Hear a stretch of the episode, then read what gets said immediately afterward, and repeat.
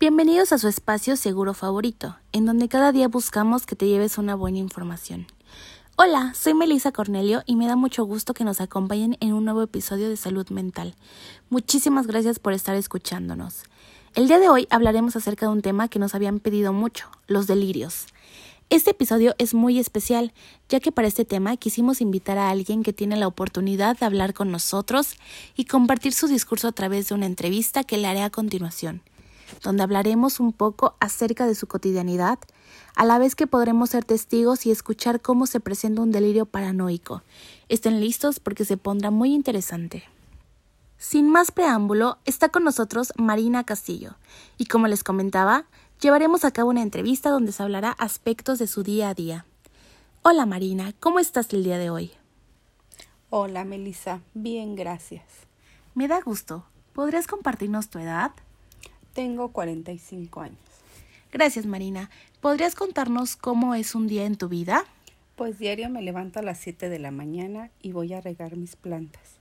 Pero antes de todo eso me fijo que las puertas estén cerradas como las dejé una noche anterior, porque en las noches pasan cosas muy extrañas en mi casa. Un día salí al supermercado y cuando regresé en la noche la puerta trasera de mi cocina estaba abierta. Claramente alguien la forzó para entrar y hacerme daño. Por suerte yo no estaba ahí, porque si no ahorita ya estuviera muerta. Cuando me di cuenta de todo eso fui a mi sala y los cojines parecían estar viéndome. Yo pensé que ellos querían hacerme daño, pero no. Pensándolo bien ellos me estaban cuidando, porque cuando los compré los elegí de mis colores favoritos y evidentemente algo que me gusta no puede hacerme daño. Enseguida fui a mi cuarto y le eché llave. Me escondí en mi closet para que nadie me encontrara, pero después de cinco minutos los botones de mi abrigo comenzaron a llorar. Yo les grité muy fuerte y les dije que llorar no servía de nada, que los quería ver felices como siempre, porque estaríamos a salvo, ya que los cojines cuidaban de nosotros. Eso debió ser muy impactante. ¿Qué pasó después? Salí corriendo del closet, me asomé por mi ventana y vi que mis plantas trataban de decirme algo, por lo que salí corriendo. Bajé las escaleras con mucho cuidado y mi sorpresa fue que una de ellas estaba herida, le faltaban hojas. Parecía como si mi gato la hubiera arañado, pero en realidad él no fue, porque a mis plantas jamás les haría daño. Fue alguien más quien la atacó. ¿No crees que tu gato fue el que salió por la puerta trasera de la cocina y fue al jardín en donde están tus plantas? No, eso nunca pudo haber pasado. Las cosas fueron como las estoy contando.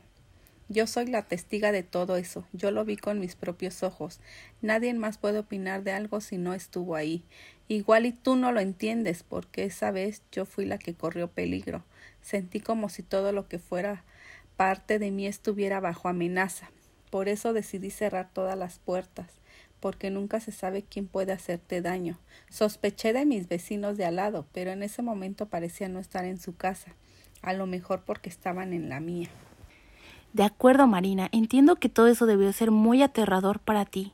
¿Qué sucedió después? Pues tú qué crees? Hice todo lo que pude para estar a salvo. Decidí darle agua a mis plantas para que desde afuera ellas me protegieran de cualquier sospechoso y de cualquier amenaza. El agua que ellas bebieron las hizo más fuertes y esa noche y todas las noches ellas son las que me cuidan.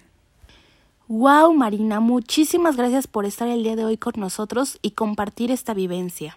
A ustedes, gracias por invitarme y les quiero decir que les den agua a sus plantas porque nunca saben cuándo ellas puedan salvarles la vida. Público, pues ya escucharon a Marina. Es importante cuidar nuestro planeta y a las plantas, porque efectivamente ellas nos dan vida con el oxígeno día a día. Que tengan un excelente día y sigan pendientes de nuestro próximo episodio. Hasta luego, bye.